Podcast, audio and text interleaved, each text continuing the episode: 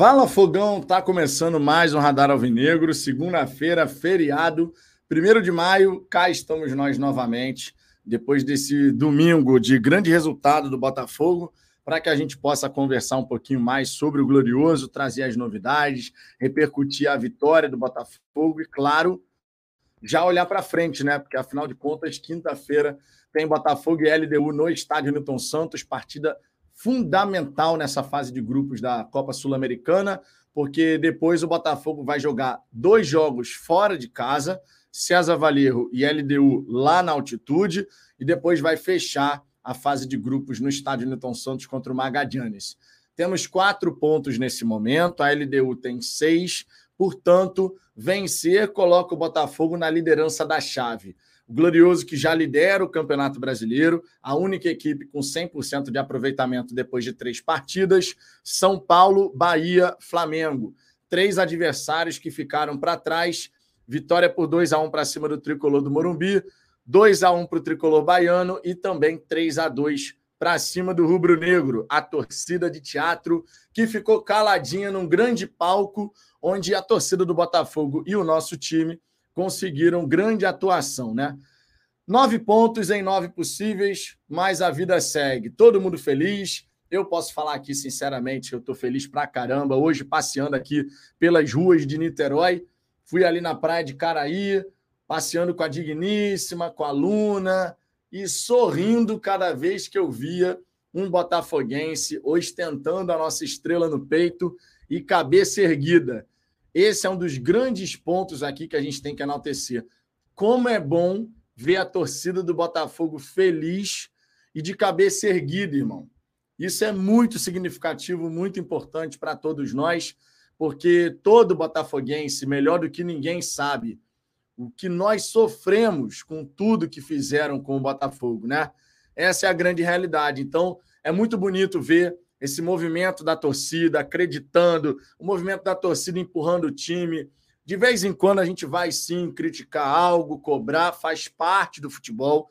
É uma coisa assim, um cenário que não existe. Você achar que nenhuma crítica vai ser feita, que nenhuma cobrança vai ser feita, porque o futebol ele é feito disso, elogios, críticas, cobrança, e você sempre esperando o melhor do seu time do coração. Mas é bonito demais, sinceramente é bonito demais você vê um torcedor botafoguense feliz, ostentando a estrela no peito e de cabeça erguida, sentindo orgulho da camisa, sentindo orgulho do time, sentindo orgulho da instituição. E é isso que a gente está sentindo nesse momento. São 12 jogos de invencibilidade, 10 vitórias, 2 empates. É claro que nesse período, nem todas as vezes que a gente venceu, a equipe recebeu elogios. Tivemos vitórias nesse período de 12 jogos de invencibilidade onde as críticas foram feitas de forma muito justa, sempre destacando críticas dentro de uma razoabilidade, né? Ou seja, críticas que não passam do ponto, mas a gente está agora conseguindo ver o time nos trilhos com resultados, com performance melhorando, evoluindo, defensivamente, o time do Botafogo progredindo também, chegando naquela organização que a gente já viu em outro momento, e as próprias escolhas do Luiz Castro, dando um equilíbrio muito interessante ao time do Botafogo. O meio-campo com Danilo, Tietê, Eduardo tem sido um meio de campo muito efetivo. E que bom que a gente está conseguindo encontrar um meio de campo como esse, efetivo e ainda tendo boas alternativas no elenco. Do PR ao Tiquinho Soares, todo mundo está contribuindo, né? E a gente tem que realmente celebrar esse momento. Tô feliz, certamente vocês também. Segue o líder. Dez anos depois, a gente pode voltar a falar sobre isso. Segue o líder. A última vez, em 2013, Sidoff e companhia. Sabe qual é a diferença daquele Botafogo de 2013 para esse de 2023? O Botafogo, no meio do ano, se tiver que vender alguém, primeiro, não tá com o Pires na mão, não precisa aceitar qualquer coisa. E segundo, se tiver que vender alguém, tem capacidade para fazer a reposição. E outro ponto, o Botafogo não perdendo ninguém, que é o melhor dos cenários, não vendendo ninguém, ainda pode se reforçar ainda mais. Meus amigos, o futuro é promissor e ele há de ser glorioso. Uma boa tarde para todo mundo. Vamos trocar uma ideia aqui sobre tudo que está acontecendo no Botafogo. Vamos falar bastante sobre o que foi o jogo de ontem, repercutir as falas do Luiz Castro e já projetar também esse duelo contra a LDU, trazendo aqui algumas informações sobre como anda o desempenho da LDU lá no Campeonato Equatoriano. Peço por gentileza que você deixe o seu like, se inscreva aqui no canal. Participação de vocês é sempre muito importante. Estamos buscando os 31 mil inscritos rumo aos 40, hein? E com a ajuda de vocês, a gente vai chegar lá com toda certeza, sem a menor sombra de dúvida.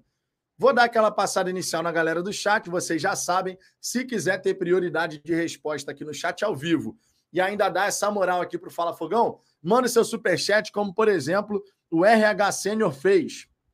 Vem para a tela e, claro, é lido em primeiro, em primeiro lugar, né? Tem prioridade máxima. A galera que é membro do canal também tem prioridade. Você pode fortalecer aqui o nosso trabalho sendo membro a partir de R$ 4,99 por mês. Sempre lembrando que a galera que é membro do canal vai poder participar, se quiser e se garantir o ingresso, do churrasco que a gente está organizando para acontecer em julho. Provavelmente o churrasco acontecerá no dia 29 de julho. É a data que eu estou negociando lá com o espaço e também com o churrasqueiro. Então, você que é membro do canal, já fica ligado. Muito em breve a gente vai liberar as informações aí sobre aquisição de ingressos, mas de forma resumida, quem é do plano Ninguém Cala tem prioridade 1. Quem é do plano Viva essa Paixão, prioridade 2. E quem é do plano É Diferente, prioridade 3. A gente deve comercializar 50 ingressos para o churrasco. Esse evento deve ser para até 60 pessoas. A gente vai ter os nossos convidados também. Então fica esse destaque aqui. Seja membro do canal, porque está chegando a hora da gente fazer o segundo churrasco do Fala Fogão, evento que vai entrar no calendário da galera botafoguense. Todo santo ano a gente vai realizar. Fechou? Vamos em frente, minha gente. Uma ótima tarde para vocês. Eu não sei o que aconteceu no dia de vocês até aqui, mas a minha manhã de segunda nesse feriadão foi maravilhosa.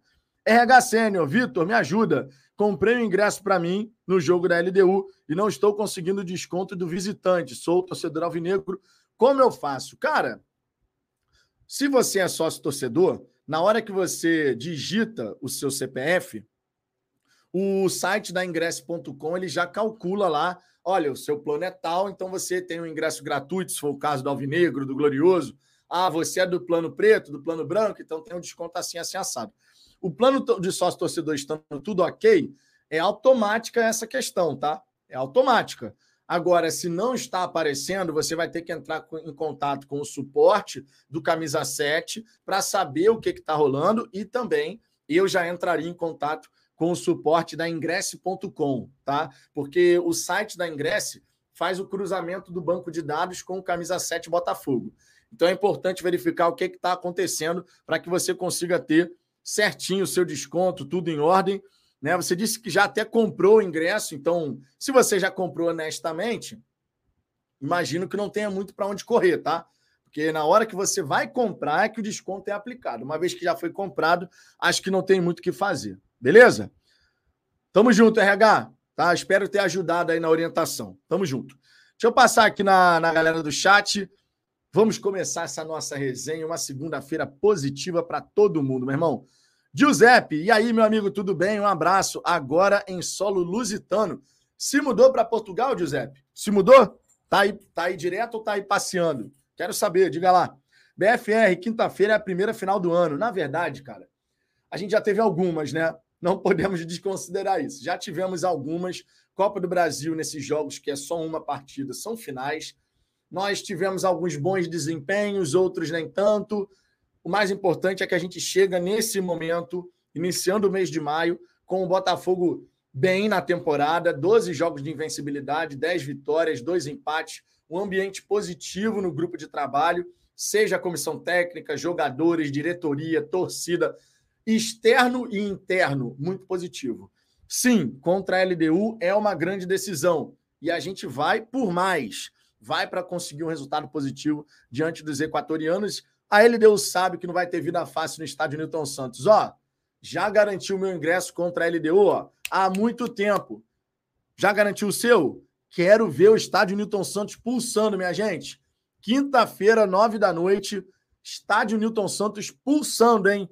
É o dia para a gente realmente, meu irmão, essa vitória vem no grito, vem na raça, vem na tática, vem na técnica. É uma vitória de imposição que a gente vai buscar na quinta-feira. Ronaldo Avinegro, boa tarde, Vitão. Ontem tivemos vários destaques, mas queria fazer uma menção ao Tietê. O cara era o jogador mais regular do time, por causa de um erro foi execrado aqui e ontem jogou muito. Muito torcedor caiu em cima de fato do Tietê. É, aqui no, no Fala Fogão, tanto eu quanto o Ricardo, a gente sempre buscou dar o devido valor que o Tietchan merece. Ele é um cara que vem jogando muita bola e tem uma história de vida muito maneira, muito maneira mesmo. Então, essa história de execrar um jogador, assim, por exemplo, ontem, o Rafael falhou, mas você não me viu execrar, você não viu o Ricardo execrar, porque a gente não acredita nisso. Eu não tenho que execrar uma pessoa. Eu posso fazer as minhas críticas se necessário, eu posso cobrar alguma coisa se necessário, mas execrar não acho que é o caminho. Não era o caminho com o Tietchan, também não acho que é o caminho com o Rafael. Também não acho, não. Também tenho certeza que não é o caminho com o Rafael. Então, ó, muita calma nessa hora. Quando a gente vê uma atuação ruim da equipe, individual, o próprio trabalho da comissão técnica, críticas podem ser realizadas, mas a gente sempre tem que pensar dentro de uma razoabilidade. É razoável fazer tal crítica? É razoável dizer tal coisa? Eu acho que isso é sempre importante. Acredito de verdade que isso é sempre importante. O Nelson Botafogo, fala Vitão, salve, salve, tamo junto. Fogo, eu te amo, meu amor. É isso aí, Nelson. Douglas Barros, Botafogo é maior que o fim. Seremos campeões. Fica Luiz Castro. Cara, todo mundo quer ver o Botafogo ter êxito, ter sucesso. Todos os botafoguenses, claro, né? A galera que não curte muito ainda o trabalho do Luiz Castro, eu, por exemplo, ainda tenho algumas ressalvas, espero mais ainda dele, porque eu sei que ele pode entregar. E esse é um ponto importante, tá? A gente vê evolução, a gente vai elogiar, né? Se tiver que criticar alguma coisa, a gente vai criticar, mas normalmente a gente só cobra e a gente só fica chateado com algo aquém daquilo que a gente espera que aconteça, com quem a gente sabe que pode entregar mais. Vocês nunca me viram aqui, por exemplo, chegando e esperando muito do Luiz Otávio ou do Kevin, ou do Cascardo, que não dava para esperar mais. Agora eu posso esperar mais do próprio Rafael, do Tietê, do Eduardo, do Tiquinho, do Perry, do Adrielson, do Cuesta, do Castro. A gente pode esperar mais desses caras, porque eles têm mais para dar. E eles estão conseguindo dar uma resposta nesse momento que é muito bacana. As críticas acontecem quando você percebe que aquilo que está acontecendo não condiz com o nível que a gente tem disponível. Agora, nesse momento, a gente está numa caminhada muito positiva. Mas mesmo o torcedor que não gosta do Luiz Castro vai ficar mega feliz com o sucesso do treinador, do profissional. Sabe por quê? Porque o sucesso do Castro no Botafogo, o sucesso dos atletas, o sucesso do Mazuco, o sucesso do Alessandro Brito é nosso sucesso também. Eles indo bem, nós estamos indo bem, nós estamos felizes. É uma coisa só, cara. Nessa relação, nem tudo são flores. Vai ter o momento da crítica, da elogio, da cobrança, faz parte. Desde que seja dentro de uma razoabilidade e considerando todo o cenário, todo o contexto, na hora de fazer uma análise, emitir uma opinião, nunca fazer um recorte seletivo. E isso é algo que a gente sempre prega aqui no Fala Fogão. Mesmo quando eu tecia as críticas mais pesadas em relação ao Luiz Castro, jamais deixei de destacar todo o cenário. Assim como o próprio Ricardo, assim como o Cláudio, né? A Pantufa ficou um pouco ausente, mas o Cláudio, no passado, por exemplo, presente aqui, falando sobre jogos e tal, a mesma coisa. É importante contextualizar. Você não pode simplesmente olhar uma coisa, não contextualizar e emitir uma opinião. Tem que ter o contexto, porque contexto faz diferença. Wallace Correia, perfeita a entrevista do Marçal na TNT. Ainda não tive a oportunidade de dar uma lida nem conferir essa entrevista por lá. Jefferson Soares, muito bom ver a mídia rebolando e fazendo física quântica para diminuir a vitória do Botafogo. Ah, em relação a isso, a gente sabe que é normal de acontecer, mas a gente vai empurrar respeito goela abaixo, irmão. Seguindo numa boa pegada, respeito goela abaixo. Guilherme Ferraz, fala Vitão, que tarde no Maraca, hein? Teatro, torcida de teatro. Pô, irmão, Ontem, até usando meu paletó aqui por cima da camisa do Botafogo, porque quando a gente vai ao teatro, você tem que estar tá bem arrumado. Se tu não viu o pós-jogo ontem, faça-me um favor e veja. Porque eu tava até a caráter aqui, camisa do Botafogo por baixo, paletó por cima, porque realmente é o teatro a gente tem que ir bem arrumado, né? Por parte de lá, um silêncio na maior parte do confronto, assim, os 90% do confronto. Da nossa parte, irmão, minha voz já já acusa aqui, né? Cantamos o tempo inteiro, irmão. Cantamos o tempo inteiro. Todo mundo que estava no Maracanã sabe muito bem disso.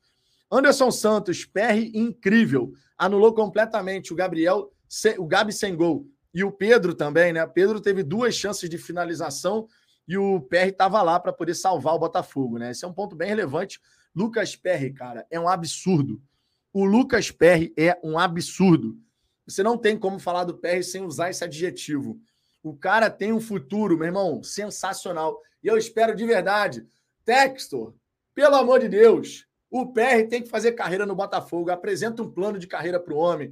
Meu irmão, você colocar o seu nome na história do Botafogo como dos grandes goleiros do nosso clube, isso é uma coisa que faz muita diferença, cara. Olha os níveis dos goleiros que a gente tem na história do Botafogo. Os caras que fizeram história no Botafogo. O PR poder colocar o nome nessa galeria, pensando em objetivos pessoais, em satisfação pessoal, profissional, faz uma baita diferença. Tomara que o PR fique muito, muito tempo no Glorioso, que vai fazer realmente assim uma diferença tremenda. Ter um goleiro com o nível do PR e em pensar que a gente comprou o Lucas Perry por 250 mil dólares. São Paulo, São Paulo, meu amor, ó, coraçãozinho para você. Como não? 250 mil dólares num goleiro como o Perry, tá de brincadeira, irmão. Ó, nós já estivemos do outro lado dessa história, hein? Não vamos esquecer disso. Já estivemos do outro lado dessa história. Lucineide Vieira, vocês defendem por ele se dizer Botafogo, assim como o Pires, que jogou água no torcedor e ninguém disse nada. Lucineide, não faça acusação que não se sustente, Lucineide. A minha defesa em relação a Rafael é de não execrar a pessoa, não execrar o profissional. O Rafael errou. A gente falou isso aqui ontem. Você defender alguém e você ficar cego ao que está acontecendo, não pode, certo? E em relação ao Rafael, não tem dessa. O Rafael errou contra o Vasco, o Rafael errou ontem contra o Flamengo. E mais uma vez a gente está falando, o Rafael tem que colocar a cabeça no lugar. O Rafael não estava fazendo um mau jogo contra o Flamengo. Na minha visão, sinceramente, estava fazendo um jogo interessante. O Cebolinha levou a melhor para cima dele algumas vezes, mas em outras o Rafael levou a melhor. Tava uma disputa ali bem equilibrada com o Cebolinha. Só que o Rafael fez uma besteira. Então ele tem que colocar a cabeça no lugar. Isso que o Castro falou na coletiva, de olha, o Rafael tem que olhar o que os jogadores, os seus companheiros fizeram por ele, porque o time correu pelo Rafael. E isso tem que bater no jogador, cara. Isso tem que bater no jogador. Isso não pode se repetir. Você acha que o Rafael está satisfeito de ter errado novamente, de ter sido expulso? Certamente não. Só que não adianta só, pô, errei, que pena. Tem que virar a chave. É isso que a gente espera do Rafael. Mas não dá para negar o nível que ele estava apresentando na lateral esquerda e ontem na lateral direita, na né, lateral esquerda nos outros jogos, era um nível interessante. Era um nível interessante. Então a gente tem que saber na hora que elogiar e na hora que criticar. A expulsão, a expulsão merece críticas, indiscutivelmente. Agora, a partida que ele fez como lateral esquerdo, as partidas que ele fez como lateral esquerdo e a partida que ele fez como lateral direito ontem, um nível interessante que dá perspectiva de melhora. Mas aí vem um erro de julgamento ali de que fazer na jogada, ao invés de cair no chão, resolve subir o pé para botar. Porra, aí não dá, né? Então não tem essa de defender porque ele é botafoguense. De verdade, eu nem lembro que o Rafael é botafoguense, que o Gabriel Pires é botafoguense. Porque aqui não entra o torcedor, Rafael. Aqui não entra o torcedor, Gabriel. Eu quero saber deles como profissionais que vestem a camisa do Botafogo. Na hora que são anunciados como, como contratações, a gente até, pô, maneiro, o cara é Botafogo. Mas na hora que entra em campo, meu irmão, tirou a camisa de torcedor, colocou a camisa de atleta profissional contratado e tem que apresentar futebol. E é isso aí. Rodrigo Magalhães, infelizmente não estou conseguindo ir aos jogos por causa do trabalho, mas eu estou muito iludido. Acredito que esse ano iremos beliscar alguma taça. É normal essa empolgação do torcedor. Estranho seria a gente estar tá na liderança 100% e o torcedor do Botafogo está assim, ah, tanto faz como tanto fez. Super normal a empolgação. Eu estou animado também, mas a gente sempre tem que trazer os pés para o chão, né? Por quê? Porque a temporada é longa, oscilações acontecem. E a gente tem que saber lidar com esses momentos de oscilação. Da mesma maneira que o Botafoguense e o próprio Botafogo tem que saber lidar com esse período positivo, para a gente se acostumar cada vez mais a vivenciar esses momentos positivos, nós também devemos saber lidar com as oscilações. Então, quando acontecer uma derrota, e pode acreditar, uma hora ela vai chegar. Espero que demore bastante ainda. Mas é normal, vai ter algum jogo que a gente não vai estar num bom dia, ou então o adversário acertou uma bola impossível e vai acontecer uma derrota, faz parte do futebol. As melhores equipes do planeta perdem jogos, né? Acontece. Então, nesse momento, a gente tem que saber lidar com o que vai acontecer. Não é, por exemplo, pô, ficamos 20 jogos invictos, perdemos um jogo. Minha Nossa Senhora, pelo amor de Deus. Não pode, né? Ó, calma, tranquilidade, para que a gente possa prolongar o máximo possível esse período positivo. Acredito demais nisso. Temos aqui temos aqui outras mensagens. Deixa eu descer um pouquinho aqui. Eu tô, tô lá atrás, meu irmão. Deixa eu descer aqui. O Rodrigo Botafogo, Vitão, ingresso na mão para quinta-feira. Tamo junto, Rodrigo. Tamo junto. É, outras mensagens aqui, ó. O Luiz Carlos. Ganhar é muito bom, mas ganhar do Flamengo é melhor ainda. Parabéns, Botafogo. Somos líderes do Brasileirão. 12 jogos invicto. 12 jogos, 10 vitórias, 2 empates. Bom demais, né, cara? Bom demais, sinceramente. Ade Oliver, tempos sombrios, Vitão. Hoje tem dessa, não basta punir esportivamente, tem que banir, tirar o emprego, destruir o ser humano. É, não precisa disso, né? O Rafael errou. Ponto. Errou. O Botafogo tem que puxar a orelha dele e falar: Rafael, pelo amor de Deus, Rafael. Não dá para você ficar tomando atitudes como essa dentro de uma partida. Mas ele vinha fazendo um jogo interessante. Então, meu irmão, conversa, mostra. Rafael, isso não pode se repetir. É a segunda vez num clássico, cara. Não pode se repetir. Mas execrar execrar não é o caminho. Não foi com o Tietê, não é com o Rafael, não é com ninguém, na verdade. Você pode não gostar do trabalho de alguém, mas execrar, falar assim, meu irmão, esse cara tem que ir embora para ontem, pelo amor de Deus. Na emoção, tu pode até falar isso, acontece. Mas depois, ó, cabeça fria, no lugar, calma, respira, porque a gente tem que ter a tranquilidade para lidar com essas situações. Eu mesmo já pensei, pô, não dá mais para o Rafael, cara. Eu mesmo já pensei, não vou falar não. Já pensei, pô, não dá mais para o Rafael, cara. Não tá tendo como, tá difícil para cacete. O cara não cresce, o cara não evolui. Mas aí você pega, fez alguns bons jogos, improvisado. Improvisado. Na lateral esquerda. Posição que não é a dele. Teve um momento ruim? Teve, teve, teve um momento ruim também. Mas, pô, começou a mostrar alguma coisinha ali vai para lateral direita, ganha titularidade, cagada. Ou então, no passado, lesão. A gente tem que ver uma sequência limpa do Rafael. E quando eu falo limpa, é sem suspensão, é sem lesão. É o Rafael podendo jogar quatro, cinco, seis jogos. Mas quando envolve cartão, aí depende disso aqui, ó. Depende de mental. O Rafael tem a cabeça no lugar. Para ele poder recuperar o futebol de outrora, e eu acredito que ele pode conseguir, se tiver a cabeça no lugar. Porque se for o Rafael, que toda hora é cartão, não sei o quê, porra, aí fica difícil. Porque aí você pensa no futuro. Como é que você vai ver o Rafael num jogo decisivaço do Botafogo, podendo ser suspenso, podendo tomar um vermelho? Você vai acabar pensando nisso. Então depende do Rafael mudar esse cenário em relação à figura dele, né? É, Ronaldo Alvinegro, ela escreveu que ontem o Rafael saiu de campo com soberba. Eu não vi nada disso. Bom, eu também não vi, sinceramente. Eu vi o Rafael incomodado com a decisão do árbitro, ou mesmo com a da árbitra, ou mesmo com a atitude dele mesmo, né? Ou mesmo com a atitude dele mesmo. Mas a expulsão do Rafael foi justa. Isso aí não tem nem discussão. É, Guilherme Ferraz, até o Rica Perrone falou que tem alguma coisa na água do Botafogo. Sempre tivemos bons goleiros.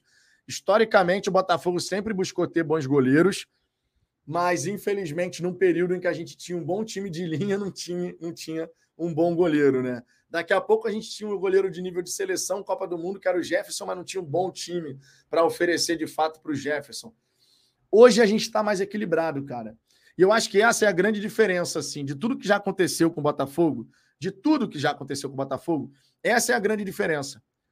Você hoje tem um bom goleiro, você hoje tem um bom time, você hoje tem boas opções no banco. Significa dizer que a gente tem o melhor time do Brasil? Não, não significa. Significa dizer que a gente tem o melhor elenco do futebol brasileiro? Também não significa. Significa dizer que esse é um Botafogo diferente do que foi, por exemplo, em 2013. Em 2013, a gente tinha um craque de nível mundial, o Sidoff. A gente tinha bons jogadores no entorno do Sidoff, mas a gente não tinha banco.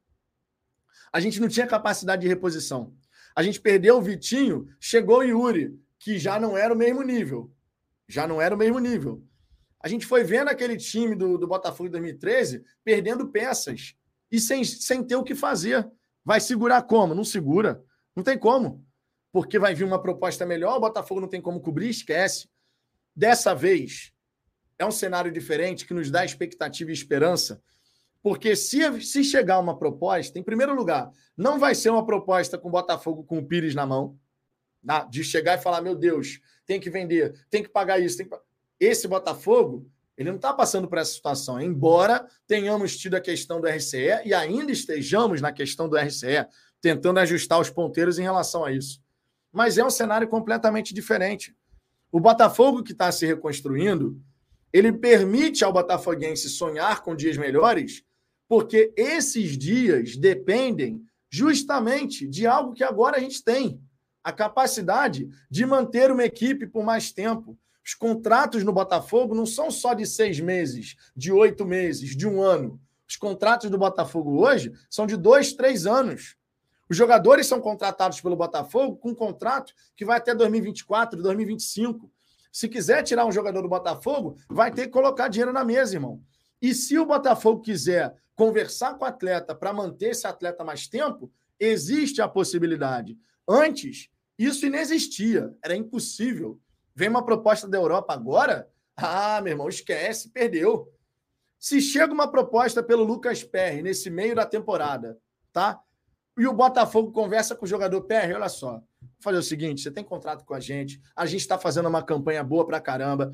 A gente faz um plano de carreira para você, você recebe uma valorização salarial, a gente prorroga o seu contrato por mais uma temporada, para que depois, mais adiante, você realmente querendo sair, seja algo bom para você e para a gente. Quando que o Botafogo no passado tinha capacidade de chegar para um atleta e pensar assim? Não tinha. Não tinha. Primeiro porque o contrato só ia até o fim do ano. Então, se chegasse no meio do ano, tu já podia assinar um pré-contrato com alguém. Já começava daí. Segundo que o Botafogo não tinha dinheiro para prometer mais nada para o jogador. Por diversas vezes, aquilo que tinha acordado inicialmente nem era cumprido. Vocês sabem disso. Salário atrasado, não sei o quê, não recebe há dois meses, aí paga um mês para não deixar entrar na justiça. Esse era o Botafogo. O Botafogo de agora nos permite sonhar justamente porque o cenário mudou muito. Justamente porque no meio do ano a expectativa não é de debandada, a expectativa é de reforços. A expectativa no meio do ano é de você ter a chegada do Diego Hernandes, é você ter a chegada de repente de mais um ou dois jogadores ali para fortalecer ainda mais esse grupo. O Botafogo tem tudo para realmente crescer e se manter no pelotão de cima, irmão. E vai ser bonito demais, hein? Vai ser bonito demais acompanhar tudo isso acontecer, meu irmão. Repito, viva a jornada. Ao longo dessa jornada, a gente vai ter as pedras no meio do caminho, a gente vai ter os percalços, a gente vai ter algumas irritações, mas também teremos momentos maravilhosos como desse domingo. E a tendência é que esses momentos eles possam se tornar cada vez mais frequentes. Viva a jornada, viva o Botafogo, porque, repito, o que já disse aqui em vídeo, esse Botafogo pode mais e a gente vai conseguir. A gente vai conseguir. João Cardoso, o Rafael é só o patrão descontar dois meses do pagamento dele. Pra, para com essas idiotices. Então, cara, eu acho que esse tipo de atitude não vai ser tomada no Botafogo. É, e a gente sempre tem que pensar não com a cabeça do torcedor. Oh, multa o Rafael, que pelo amor de Deus, não sei o quê. Na hora que você vai fazer a gestão de um grupo de trabalho, como é que você acha que cairia no grupo que gosta do Rafael. Isso é um ponto importante. O grupo gosta do Rafael. E aí você chega e, Rafael, tu vai ser multado em, sei lá, 40% dos seus vencimentos. Isso provavelmente vai cair muito mal no grupo de jogadores. Os jogadores vão ficar, pô, pelo amor de Deus, o cara errou. Mas vida que segue, a gente ganhou. Vocês acham mesmo que os jogadores do Botafogo, o grupo, ia ficar satisfeito de ver a diretoria do Botafogo punindo dessa maneira o Rafael por conta da expulsão, eu duvido, irmão. Duvido. Sabe por quê? Quando um grupo de atletas, todo mundo ali, porra, tá curtindo o ambiente, não sei o quê, você tem que fazer de tudo para esse ambiente seguir positivo, cara. Porque um ambiente positivo, como a gente viu ontem no vestiário do Maracanã, o John Textor vazando vídeo, a celebração de todo mundo, isso no futebol vale ouro, irmão. Isso no futebol vale ouro. Não significa dizer que por conta desse ambiente é garantido você ganhar alguma, alguma taça e tal, mas no futebol, ter um ambiente positivo assim vale ouro. Sim, é verdade. Já vimos times sem esse ambiente serem campeões. Já vimos. Já vimos. Mas, pô, não é muito melhor você trabalhar quando o ambiente é positivo? Quando todo mundo está apoiando um ao outro. Pô, o Lucas fica no banco, mas ele está torcendo pelo Tietê. O Tietê estava no banco, jogou bem, depois abraça o Lucas, que foi para o banco por conta da entrada do Tietê. Nós vimos isso acontecer. Não é maneiro quando você vê isso? Então, essas punições administrativas nesse momento, de verdade, eu não, não sou favorável, não. O Rafael precisa que alguém chegue, converse com ele, tudo mais. Mas nada deve ser feito que possa prejudicar o bom ambiente que a gente tem agora. Na verdade, é o contrário. Isso que o Botafogo fez, o bicho é certo. O bicho já ia ser duplicado pela vitória. Na hora lá do vestiário, galera foi informada, triplicado, irmão. Qual é o impacto disso dentro de um vestiário? É sinal de que a diretoria, meu irmão, tá comprando barulho. Aí você chega e multa um dos caras. Eu honestamente discordo de qualquer decisão nesse sentido. É, depende muito do caso, cara. Uma expulsão num jogo, eu acho que é papo de você chegar, orientar, conversar, para que o atleta tenha esse entendimento. Os próprios jogadores vão conversar com ele e tal, não sei o quê. Mas punição administrativa por conta disso, eu sou, sou contra nesse caso aqui, porque a gente tem que preservar o que está funcionando e esse ambiente que já esteve muito pesado, muito carregado, ele agora está positivo. Ele agora está positivo. Entendeu? Simbora, simbora. Alex Tavares, Vitor, se aquele pênalti fosse para o Flamengo, estaríamos reclamando bastante, não? Com certeza. Não, você está falando o quê? Você acha que não foi pênalti? Na minha opinião, não tem nem discussão. O Vitor Sá foi um pênalti assim do cara chegar e pum? Não, não foi. Mas o nível de choque que teve também gera o desequilíbrio. E dentro da área é falta. Então, honestamente, Alex, acho que a gente. Agora, você levantou um ponto que é importante. Se acontecer em outro jogo um pênalti como esse do Vitor Sá, não faz sentido o Botafoguense reclamar. Então, aqui da nossa parte, pode ter certeza que não vai ter reclamação. Se acontecer do Botafogo ser penalizado com uma penalidade para o outro lado, com uma jogada muito parecida com a do, do Vitor Sá nesse último clássico, a gente não tem por que reclamar. Se a gente acha que é pênalti, e na minha opinião não tem nem discussão, é pênalti. Por mais que não tenha sido um choque de alto contato. O cara tenta tirar o corpo, mas ainda tem um choque. Mas de fato a gente não pode reclamar, não, tá? E aí vamos ver como é que a galera botafoguense vai reagir numa circunstância como essa. Agora, verdade seja dita, eu espero é que a gente não tenha esse tipo de situação. Juliano, desde o ano passado, tinha percebido que o Rafael era afobado, entrava errado nas jogadas, faltava conversar com o cara. Eu acredito que o Castro vai poder conversar com ele, os atletas vão conversar. Eu só não acredito em punição administrativa. De verdade, a punição administrativa, para mim, nesse caso, considerando o ambiente que a gente tem positivo para caramba agora, seria uma decisão para lá de equivocada, sendo muito sincero, muito sincero mesmo. O João Paulo, pessoal, deem o like, vocês têm que dar, deem sem medo. o João, tão sacana aqui, ó. Dá o like aí, galera. Deixa o like, por gentileza, que isso ajuda pra caramba. Temos aqui o superchat do Che Espírito. Manda o Rafael para Uber, caindo aos pedaços. Não, cara, faz isso não, faz isso não. Vamos, vamos torcer para o Rafael, cara, colocar a cabeça no lugar. Se a gente puder contar com o Rafael só jogando futebol, sem essas situações de cartão, não sei o quê, de repente a gente vai ganhar um grande jogador, cara, porque ao longo da carreira dele ele foi um grande jogador. Pô, ele foi um grande jogador ao longo da carreira, mas realmente é tirar a camisa de torcedor, cara. Eu não quero o Rafael torcedor em campo. O Rafael torcedor vai para arquibancada. Eu quero em campo o cara extremamente frio. Extremamente frio, meu irmão. Que vai jogar o jogo, que vai interpretar o que está acontecendo, que vai ter uma boa visão daquilo que está acontecendo. É isso que a gente espera que aconteça, sinceramente. Não dá para a gente ficar né, vendo o Rafael torcedor, querendo dar resposta para a torcida, entrar firme, não sei o quê. Tem que jogar o jogo, cabeça no lugar. João Paulo, punir um jogador sinaliza que outros serão. E o Botafogo tem tido muito cartão vermelho. E vai punir o Castro também? Não rola. Ainda tem isso, né? O Castro foi expulso na partida de ontem. Acho que o Castro estava com a razão na reclamação dele, mas se excedeu. E isso também, isso aqui, diga-se, também não pode voltar a acontecer, tá? Porque vou falar para vocês, a minha a minha percepção de dentro do estádio do Maracanã. O, o segundo tempo começou, a atmosfera do estádio era toda nossa. Mal começou o segundo tempo, o Flamengo já teve uma chance clara com o Gabigol, o Everton Ribeiro, que, porra, meu irmão, descola uns passes excepcionais, né? O Everton Ribeiro deu duas bolas para o Gabigol fazer o gol, que ainda bem o PR estava lá, né? Vamos ser sinceros. O Everton Ribeiro, só aquele toquezinho por cima, ó, passando por cima da defesa. Sensacional, né? O cara tem muito talento, muita visão de jogo, indiscutivelmente. Só que aí, cara, entra o seguinte: quando você tem essas primeiras oportunidades logo de saída, a atmosfera do estádio já começa a se modificar. A torcida do, do Flamengo começa a querer entrar na partida. Aí, logo no começo, expulsão do Rafael. Cinco minutos do segundo tempo, expulsão. O que, que você acha que acontece no estádio do Maracanã? Vira um pandemônio. Aí, daqui a pouco, na sequência, Luiz Castro com a Edna. Pá, pá, pá, pá, pá. Luiz Castro estava certo na demanda dele, tá?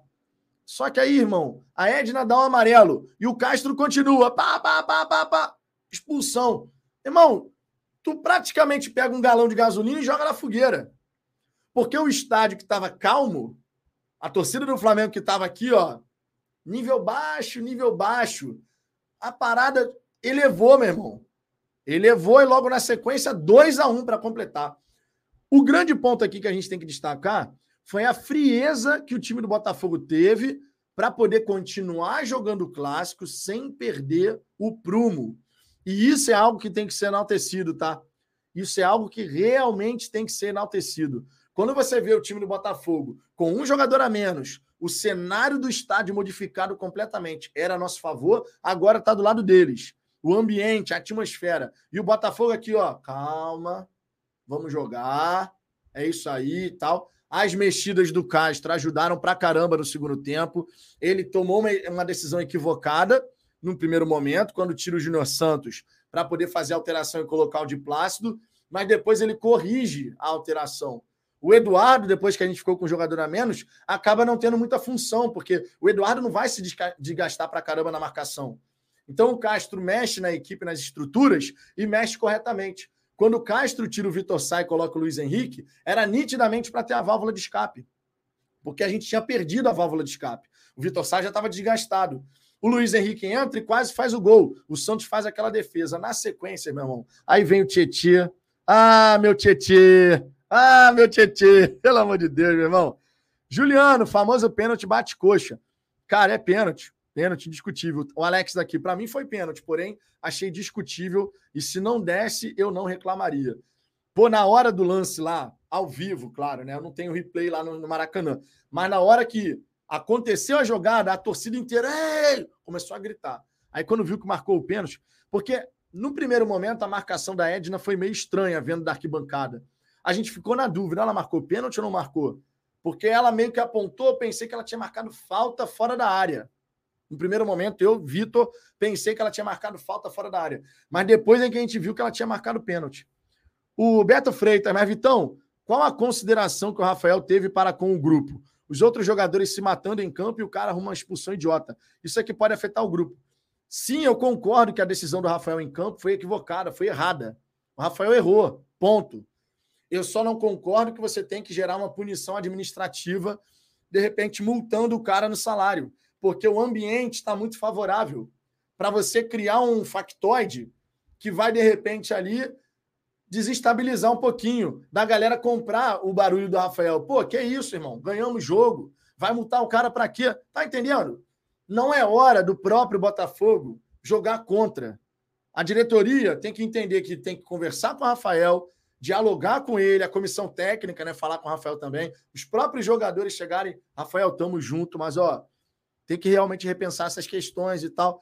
E o Rafael ele tem que refletir sobre tudo isso. Agora, não concordo com uma punição administrativa nesse caso, de multar pelo salário. Não concordo com essa questão de execrar o atleta. Não concordo, de verdade. E não tem nada a ver com o Rafael ser torcedor do Botafogo. Eu estou deixando bem claro. O ambiente do Botafogo não pede esse tipo de situação. O ambiente do Botafogo está mega positivo agora.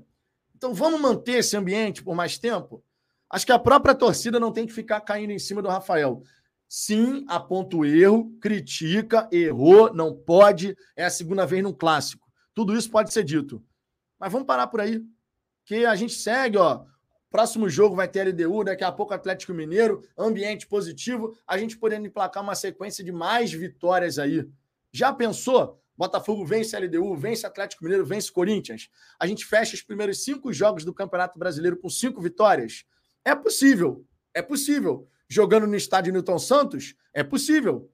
Então, não vamos criar algo maior do que foi. Ele errou, isso tem que ser dito e para por aí. Aí agora, lá dentro do Botafogo, a galera tem que chegar e resolver o que, que vai ser feito. Vinícius Camargo, esse é o ponto, Vitão. O Flá teve um pênalti bem parecido em cima do Gerson. Deve ter uns dois jogos. Foram unânimes em falar que foi pênalti. Claro. Agora ficam nesse choro. Ah, meu irmão, deixa o Mauro César falar. Foi ele que falou pra cacete, né? Vinícius Ferreira, precisamos vencer um time bom de verdade. Flamengo não é parâmetro. é, meu irmão, ó. Você vê como as coisas no futebol viram, né? E, sinceramente, eu considero esse jogo contra o Flamengo um ponto da virada, tá? É, a gente, antes de começar o Campeonato Brasileiro, vamos ser sinceros, a gente estava muito reticente daquilo que o Botafogo pode apresentar no começo do Campeonato Brasileiro. Porque a sequência inicial do, do, Botafogo no Campeonato Brasileiro, pensando em nome das equipes, não no momento das equipes, até porque na ocasião que a gente pensou isso, o próprio momento do Botafogo em termos de performance não era bom. Então, quando a gente olhava, pô, meu irmão, o Botafogo não está jogando nada. Não é que o São Paulo, o Bahia, o Flamengo estivessem jogando uma barbaridade, mas o Botafogo, na ocasião que a gente pensou sobre esses confrontos, antes do brasileiro começar, o Botafogo não estava jogando bem também. E a gente ficou assim, porra, começo de campeonato do Botafogo é complicado. Se você começa com uma sequência de vitórias, conforme a gente conseguiu, tu joga a moral lá em cima. Mas se você começa, por outro lado, com uma sequência de resultados positivos, tu vira uma panela de pressão a ponto de explodir. Que bom que o Botafogo conseguiu adotar o espírito que a gente viu no Botafogo no segundo turno do Brasileiro do ano passado.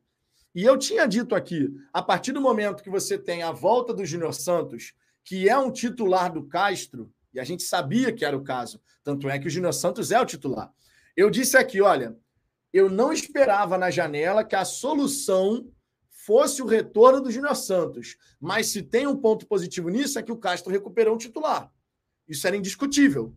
E o Júnior Santos é o titular da ponta direita, embora o Sauer tenha entrado bem em duas oportunidades como titular e foi bem, fez bons jogos. Mas o titular do Castro na ponta direita é o Júnior Santos. E a gente tinha então uma espinha dorsal muito parecida com o que foi no segundo turno de 2022.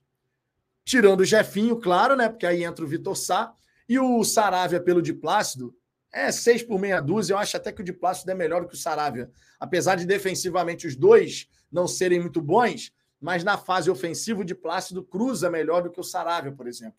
Então, quando o de Plácido sobe para poder atacar, ele consegue descolar bons cruzamentos. Já deu até assistência, né?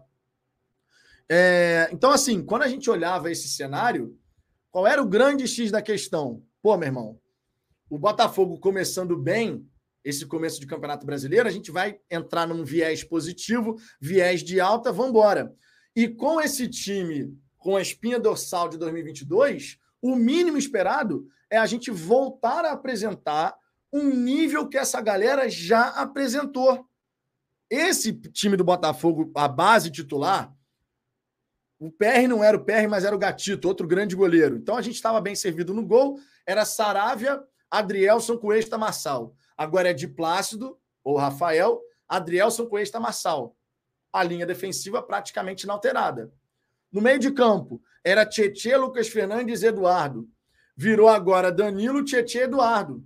Uma espinha dorsal. Dois jogadores dos três do meio de campo do ano passado seguem como titulares. Na ponta direita era Júnior Santos, Agora é o Júnior Santos de novo. Na ponta esquerda era Jefinho, é o Vitor Sá. E no ataque, Tiquinho. Então é uma espinha dorsal. O que, que você espera de um time que já apresentou um nível melhor do que vinha apresentando? Que ele volte a apresentar o que já apresentou no ano passado. Esse Botafogo de agora é basicamente falando, até no jeito de jogar como visitante, o Botafogo de 2022. O Botafogo do segundo turno do brasileiro. Que foi uma coisa que eu falei aqui. Eu falei, bom, o mínimo que eu espero agora é que o time alcance o nível do segundo turno do ano passado, porque a espinha dorsal está aí.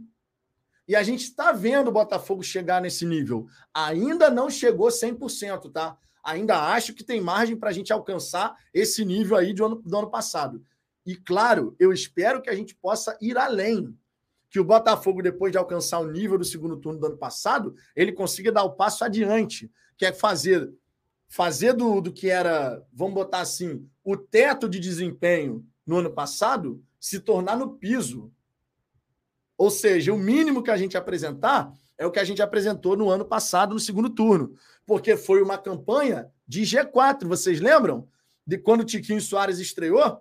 Foi campanha de G4 Botafogo. E o Botafogo começa agora com campanha de quê? De G4, só que com a diferença que a gente está na liderança. Então, esse time apresentando o mesmo nível do segundo turno do ano passado, esse time pode chegar longe, cara. E se vier a segunda janela, a gente podendo agregar mais qualidade, aí a gente pensa, inclusive, em voos maiores, né? Vamos jogo a jogo. Vamos jogo a jogo. Mas a gente conseguindo manter essa regularidade, pensando nessa espinha dorsal que a gente tem, vai dar bom, cara. Vai dar bom. E, de repente, fim do ano, a gente tem a possibilidade de poder celebrar coisas importantes, né? Mas vamos jogo a jogo. Vamos jogo a jogo, pezinho no chão pezinho no chão, crescendo gradativamente dentro das competições. Assessoria Gentile Naldo Bene. Falou tudo, foi um bom jogador, grande não foi. É exagero. E outra, não é ser torcedor, não, porque até um torcedor sabe que não pode ser infantil igual a ele. Rafael tem errado, mas a gente não pode também tirar o mérito quando ele faz um bom jogo. E ele vinha fazendo um jogo interessante. Infelizmente, ó, parte emocional do Rafael tem que ser trabalhada, cara. Tem que ser trabalhada tem que chegar para o Rafael e falar o que está acontecendo. O que está acontecendo? Né? Giuseppe, meu amigo, não respondi no início que recebi uma ligação. Vim para morar, só volto ao Brasil a passeio. Cara, que você tenha muito sucesso aí, então, na terrinha. Que você aí em Portugal consiga realizar muita coisa boa, Giuseppe. Tamo junto, cara. De verdade. JK, Vitão, o que falar do Tiquinho? Lembra quando muita gente ficou chateada de ficar esperando dias para ele chegar? Valeu esperar cada minuto. Muito inteligente o cara. Irmão, o Tiquinho Soares é um centroavante espetacular. O Tiquinho Soares, nesse momento, ele tem 18 jogos disputados com o Botafogo nessa temporada. E ele tem 16 participações em gols. 16. Tiquinho tem 18 jogos, 12 gols, 4 assistências. É brincadeira, meu irmão. É brincadeira. Tem que ser enaltecido, sim. É um cara que contribui na construção, que faz gol, que Quantas vezes ontem o Tiquinho segurou a bola lá na frente? O Tiquinho aqui com. Pô, meu irmão, teve jogada que o Tiquinho estava cercado por três, malandro. Por três. O Tiquinho protegendo a bola e pega daqui, gira e tal, não sei o quê. E os caras do Flamengo não conseguiam tirar a bola, irmão. O Tiquinho joga muito, cara. Joga muito, de verdade. E a gente tem que, pô, agradecer muito ao scout, né, de poder ter olhado um jogador como o Tiquinho. E, ó, Sabe quanto o Botafogo pagou no Tiquinho? E aí entra um ponto importante da gente destacar também, né? Quando o Botafogo não gasta dinheiro, a galera fala também não quer gastar um centavo nas contratações. Sabe quanto o Tiquinho custou? Um milhão de euros, irmão. Não foi um caminhão de dinheiro, não. Foi um milhão de euros. Se você souber procurar, por diversas vezes, você vai encontrar boas alternativas sem gastar tanto assim. Agora, eventualmente, vai precisar abrir um pouquinho mais a carteira. Foi o que fez com o Segovinha, que é uma jovem promessa, foi o que fez com o Diego Hernandes. Colocou um dinheiro a mais na jogada. Agora, se você consegue encontrar esses caras que podem fazer a diferença sem precisar gastar um caminhão de dinheiro, é o melhor dos cenários, né? Um milhão de, um milhão de euros no Tiquinho tá dado, né, minha gente? Um milhão de euros no Tiquinho tá dado, irmão. E o Botafogo hoje tem a capacidade para poder encontrar esses atletas. Patrick D. Ela já estava errada quando deu o primeiro cartão amarelo. Não vou, não vou, não vou condenar o Castro. Não, não tem que condenar. Aqui é uma pontuação. Acho que o Castro, quando deu o amarelo, tem que segurar a onda, irmão. Tem que segurar a onda. Já tomou o amarelo. Se seguir reclamando, vai tomar o vermelho. É a lei natural do futebol. Te dei o amarelo. Ó, acabou. Seguiu reclamando ostensivamente, o que, que você acha que vai acontecer? O Castro não é novato no futebol para saber que a consequência é um cartão vermelho, né? Então, assim, ali, na minha opinião, apesar de estar com a razão na demanda, na minha opinião, quando tu toma amarelo, ó, irmão, respira fundo, conta até 10 para não ser expulso, né? É difícil a mulher não entender as regras do futebol. Querem tratamento diferenciado para ser mulher.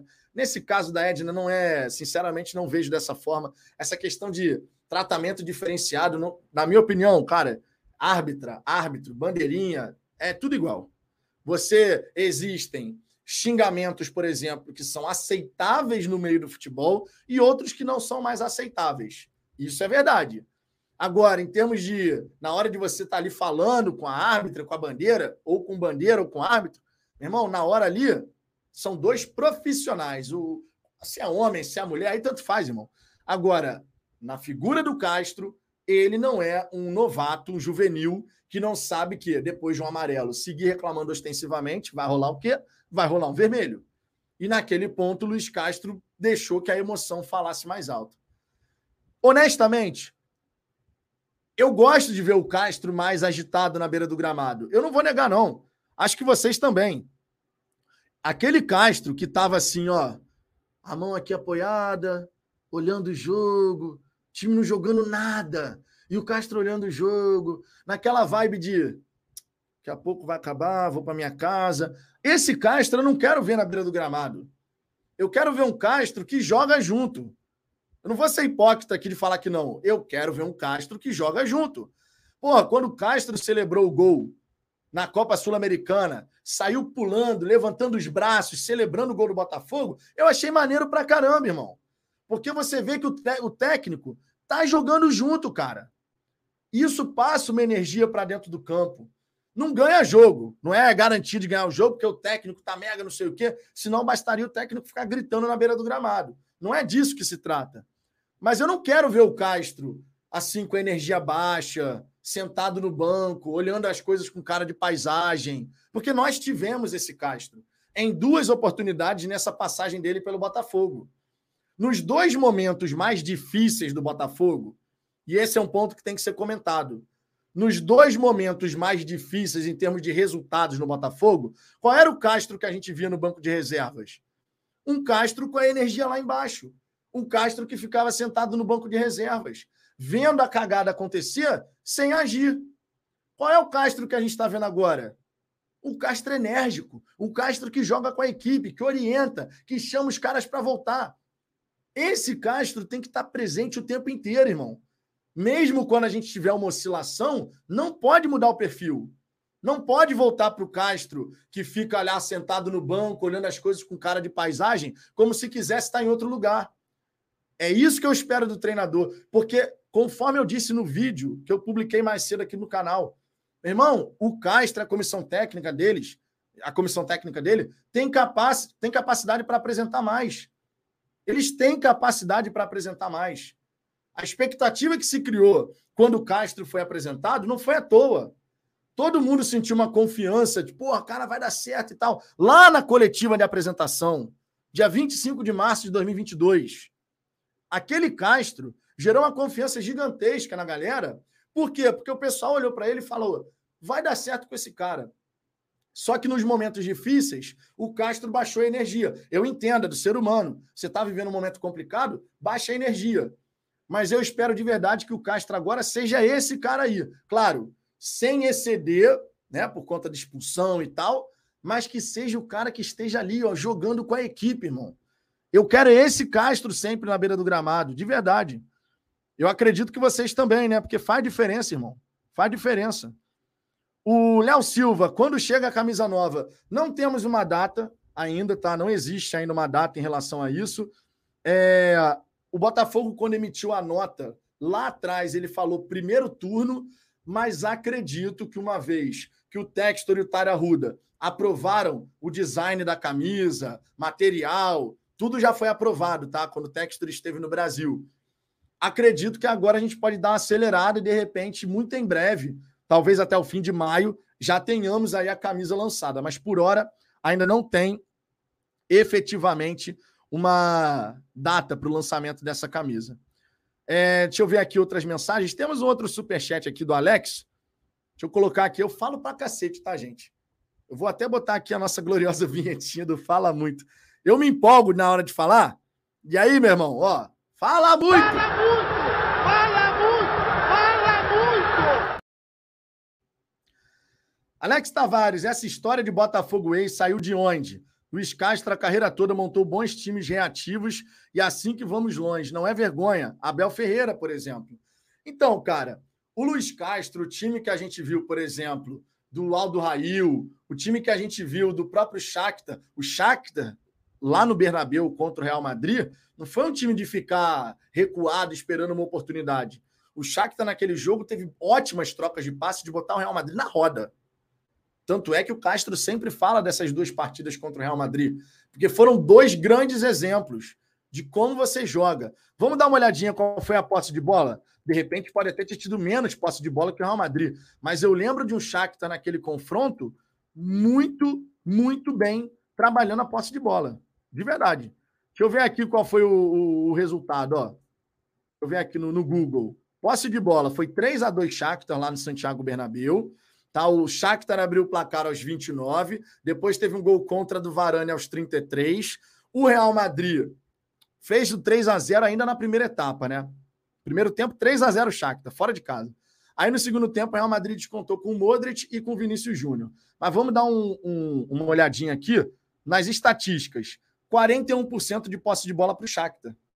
Dentro do Santiago Bernabéu, show de bola, sinceramente, show de bola.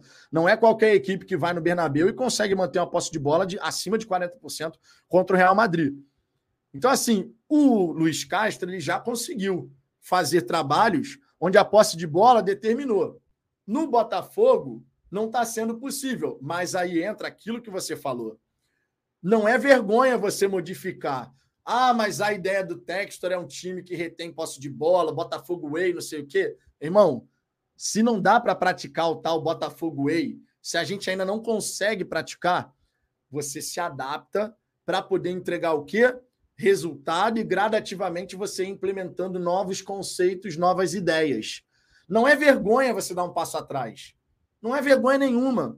Não está rolando fazer o Botafogo Way, posse de bola o tempo inteiro, seja dentro de casa, fora de casa. Não está rolando. Dá um passinho atrás, modifica alguns conceitos, alcança os resultados, ganha paz para trabalhar e gradativamente você vai implementando esses conceitos. Isso é possível de ser feito. Contra São Paulo, contra Bahia e contra Flamengo, o Botafogo teve menos posse de bola. E o Botafogo ganhou os três jogos. Qual é o resultado que a gente tem agora? Paz total para trabalhar, irmão. Paz total para trabalhar. É ou não é verdade? Quando você ganha, você compra a paz no futebol. O próprio Castro já falou sobre isso pra caramba, irmão. Pra caramba. Castro falou demais sobre isso. Eu sei que paz no futebol se compra com resultados. O cara é experiente já, irmão. Então agora ele tem a paz para trabalhar. Os resultados aconteceram, a performance está melhorando, mesmo que a gente não tenha posse de bola. Mas o time está ganhando consistência. E para você poder ter paz e conseguir desenvolvendo outras ideias, você precisa ter tempo e tranquilidade. Quando você tem tempo e tranquilidade, coisas incríveis podem acontecer. Mas quando você não tem a tranquilidade dos resultados, o futebol cobra o seu preço. Essa é a verdade, cara. Por mais que a gente, ah, olha, mas tem que pensar no médio e longo prazo. Só que o futebol não é um, um lugar de conto de fadas onde você não vai olhar nunca para o curto prazo. O curto prazo está sempre aí batendo na nossa porta.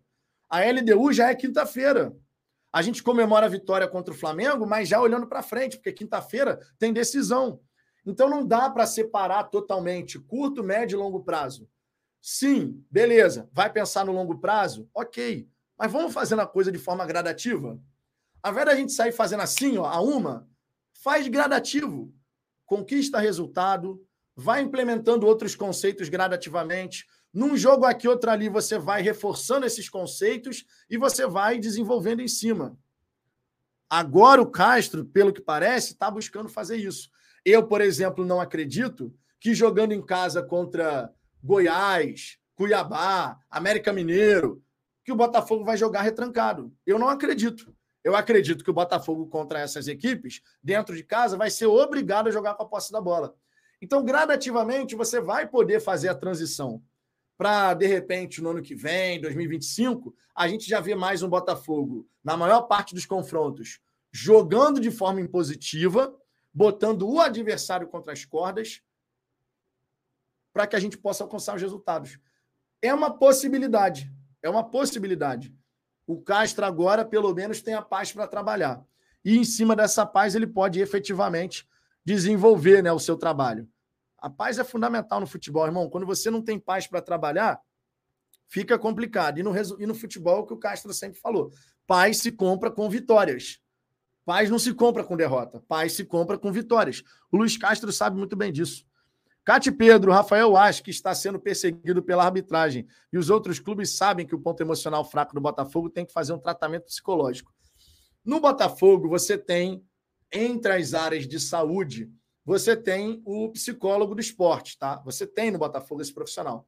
Só que não é a psicologia como de repente algum torcedor acha, que é um atendimento clínico. Não, não é. É uma outra parada, tá? O Rafael ele tem que fazer um exercício de reflexão consigo mesmo, inclusive.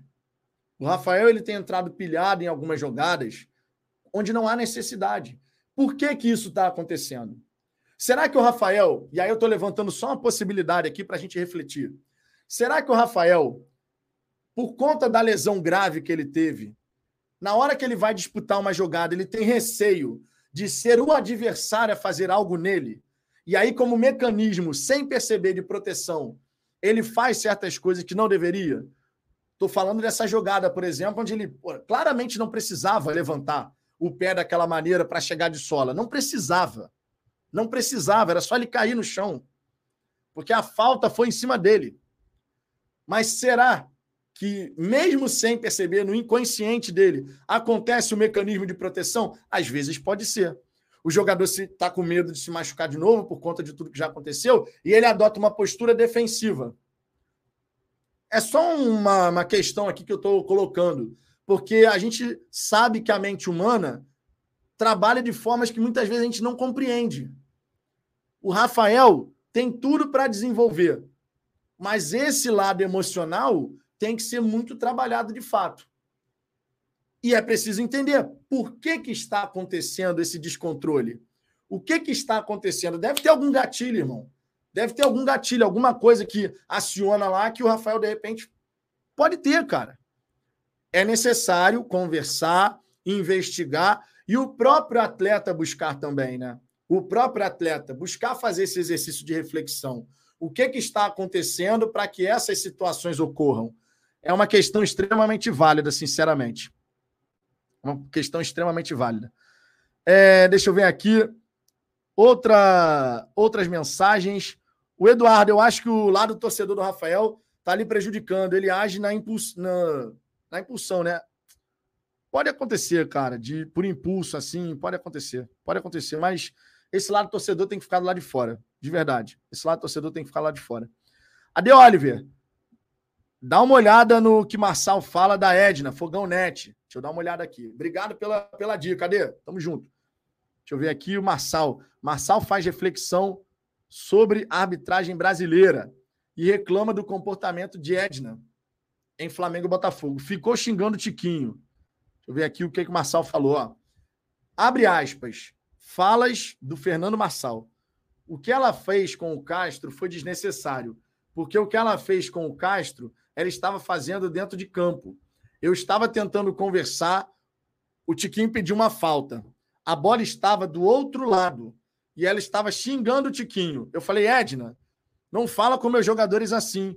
Aí ela falou, ah, mas ele é chato. Eu respondi, a bola estava do outro lado já. Finge que não ouviu, segue o jogo. Não dá para você ficar discutindo com 20 jogadores lá dentro. Se parar toda hora para discutir com o jogador, Todo mundo reclama dentro de campo, dá a falta e segue o baile. Eu gosto muito do Daronco. Ele dá só um sorrisinho e a gente já sabe que estão falando M. Eles têm o um apito. Quem manda são eles. No lance da expulsão do Luiz Castro, ele pediu o cartão amarelo. Estava quase na área técnica do outro treinador. E eu gostei da postura do treinador, porque tem momentos que tem que chamar a atenção da arbitragem. Não pode ser eu. No jogo contra o Flamengo no Carioca, eu tentei fazer isso e a gente se deu mal a arbitragem ficou contra o nosso time. Quem decide o momento da substituição é, é ele, o Castro. Lá fora, o quarto árbitro recebe muita coisa no peito e resolve. Aqui você vê um auxiliar, um treinador conversando com o quarto árbitro, coisas normais. Aí ele vai e chama o árbitro para dar o amarelo. Totalmente desnecessário. Para o Castro, ela mostrou o cartão, mostrou o amarelo. Ela não teve paciência e expulsão para expulsão. A arbitragem tem que ser mais seca. O quarto árbitro tem que matar no peito. Sabemos que tem clubes que são mais chatos, que levam diretor para o banco. Antes do jogo, sempre recebemos um relatório de quem vai ser o árbitro, quais as características e os cuidados que temos que tomar. Interessante isso aqui. Hein? Ontem não foi diferente. O Castro tocou nesse assunto. Ela tem um estilo assim e entramos muito focados em jogar, não prestando atenção na arbitragem. Ontem ela fez um bom trabalho, apesar de algumas coisas. O lance mais flagrante foi do Thiago Maia. Os lances têm passado no telão. Para todo mundo em campo era nítido que deveria ter sido aplicado o cartão vermelho. Espero que o Thiago Maia não tenha se machucado, porque foi tão forte que ele mesmo poderia ter se machucado. Se não tem a caneleira, poderia ter sido uma substituição pior para o Léo, para o Diplácido. A partir do, do momento que ela não faz isso, fica muito tempo olhando, a gente começa a pensar qual seria a intenção da arbitragem agora. Depois, ela dá um tiro de meta quando é escanteio. Dá uma falta do Tiquinho quando ele está protegendo, só para o Flamengo sair daquela zona de desconforto na frente e voltar a atacar. Tentei sempre ser muito educado. Ela sempre teve muita educação comigo. Não foi igual com o meu jogador, mas é um estilo dela. Ela gosta de falar mais com os capitães do que com os demais jogadores ela nem sequer ouve. De modo geral, tirando esse lance do Thiago Maia, foi uma arbitragem boa. Tá aqui, fecha aspas, declarações do Fernando Marçal à TNT. Ade, muito obrigado aqui, tá, por chamar a atenção para esse aspecto ali no site do Fogão Net. Uma declaração bem ampla do Marçal sobre o que aconteceu com a arbitragem da Edna, sinceramente. Não acho também, eu vou na mesma linha do Marçal, não acho que a arbitragem da Edna foi tenebrosa. Agora, é inadmissível você não expulsar o Thiago Maia naquela imagem que ficou clara para todo mundo no estádio, né? Porque passou no telão, irmão. Agora passa no telão. Tu olha o telão, tá lá uma bicuda no, do Thiago Maia no de Plácido. Aí volta, decisão, cartão amarelo. Porra, isso não existe, né, cara? Isso é brigar com a imagem. Isso é. E isso, pode ter certeza. Isso enerva o jogador dentro de campo. Como assim? Tu não vai expulsar o cara que deu uma bicuda no meu atleta? Tipo assim, então, se o Marçal fizesse a mesma coisa em alguém do Flamengo, não era para ser expulso. Dois pesos, duas medidas? Não pode, né? Só que, claro, o Botafogo não vai é, pensar desse jeito, né? Botafogo não vai dar uma bicuda em alguém para testar essa teoria, né? Olha só que interessante também aqui. No. Essa aqui é uma notícia, meu irmão. Peraí, peraí, peraí, peraí. Essa daqui até merece. Essa daqui até merece, ó. Breaking news. Antes de botar o breaking news aqui, Carlos Minot. Carlos Minot se tornou membro aqui do canal. Carlos, muito obrigado pela moral. Mande seu DDD WhatsApp. Se, se eu já não tenho seu DDD WhatsApp, mande por gentileza, para eu poder te incluir no grupo de membros lá do Fala Fogão, tá? Resenha rola solto o dia inteiro, tá, irmão? Então mande seu DDD WhatsApp. Você que é membro do canal, pode participar do nosso grupo lá do WhatsApp. Olha só, se liga nessa notícia. O que, que eu estava falando aqui mais cedo sobre o Lucas Perry? O que, que eu falei ontem? Botafogo tem como preparar um plano de carreira para o jogador, oferecer um aumento, uma valorização. Vocês me escutaram falar isso aqui. Pois bem, breaking news.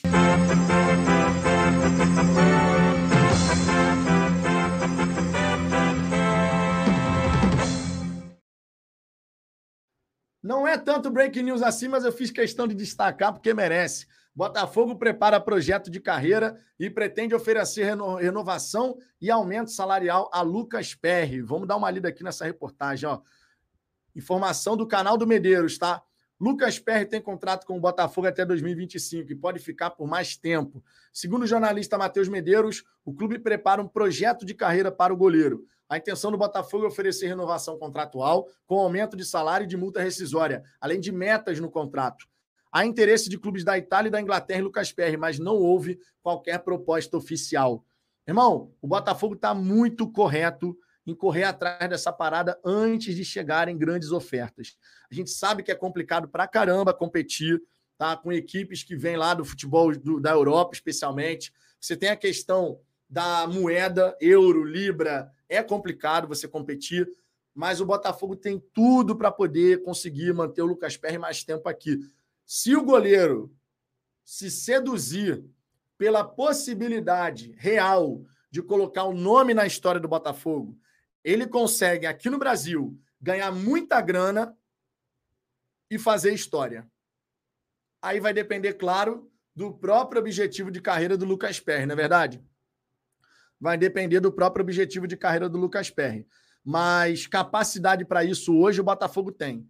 E se a gente conseguir seduzir o Lucas Perry de, olha, permanece no Botafogo, tu vai receber um aumento salarial, tu vai ser um dos principais salários do elenco. A gente faz um plano de carreira para você, de metas, para você ir aumentando sua, sua importância aqui dentro do Botafogo. Pô, meu irmão, espetacular, espetacular.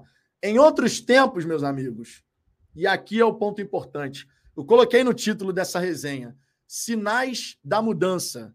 Botafogo volta a liderar o Brasileirão após 10 anos. Em outros tempos, a gente já estaria roendo as unhas para não perder o Lucas Perry, pensando, ai meu Deus, janela do meio do ano está vindo aí, o Lucas Perry vai sair, não vai ter jeito.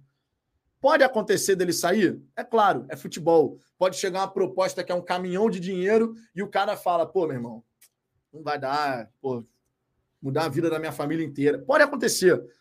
Mas o Botafogo chega para essa segunda janela, vai chegar para essa segunda janela de uma forma muito diferente, podendo de fato brigar para poder permanecer com o atleta, permanecer com o goleiro que vem jogando uma barbaridade. E mais uma vez, o São Paulo, São Paulo, meu amor, coraçãozinho para vocês que liberaram o Lucas Perry por 250 mil dólares.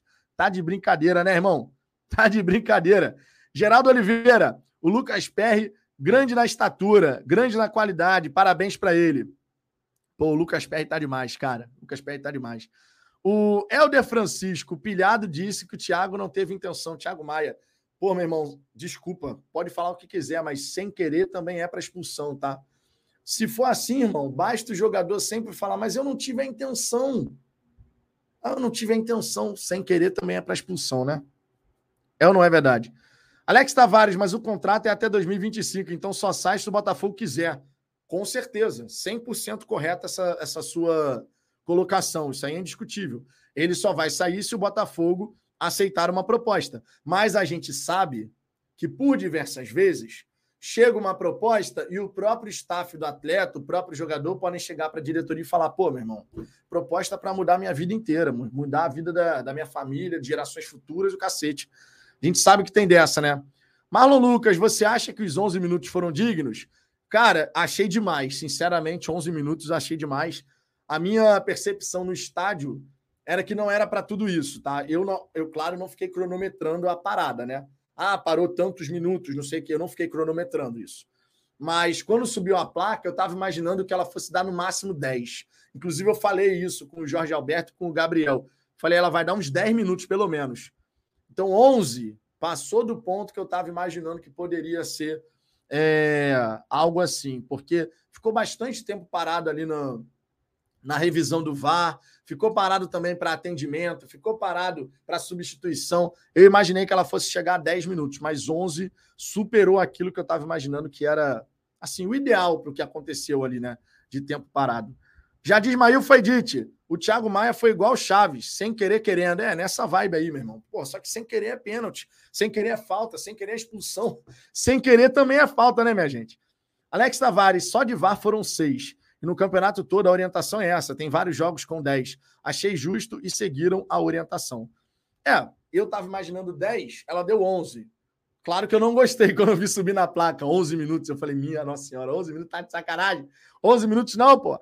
Mas a gente conseguiu segurar, cara. A gente conseguiu segurar e esse é o ponto mais importante. Né? O Botafogo soube se comportar para poder sustentar, mesmo diante de um cenário como esse. E para mim isso é fundamental. O Geraldo Oliveira, eu calculei 10 também, falei isso para minha esposa. É, era mais ou menos por aí, cara. A galera, por exemplo, que falou: pô, meu irmão, oito minutos no máximo. Não, oito minutos não cabia. A galera que estava achando que era oito minutos, não era oito minutos, não. Oito minutos estava na cara que não ia ser, porque tivemos várias paralisações, né? Ricardo Carbone, palestra! Fogo! Ricardo Carbone é membro do canal, cara. E tá sempre por aqui, só que ele é palmeirense, acompanha o Botafogo pra caramba também. Já é membro do canal há quase um ano, né, Ricardo? Tamo junto, cara. Mora aqui no estado do Rio de Janeiro, Ricardo.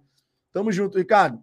O Ade Oliver, mas o VAR foi para ver o lance que ela não expulsou o Maia. Ou seja, além de não punir o Flamengo, ainda dá o benefício de um acréscimo desse. Não, o fato dela não ter expulsado o Thiago Maia, claro que comprometeu, porque o Botafogo estava com 3 a 1 no placar, e aí a gente teria igualdade numérica.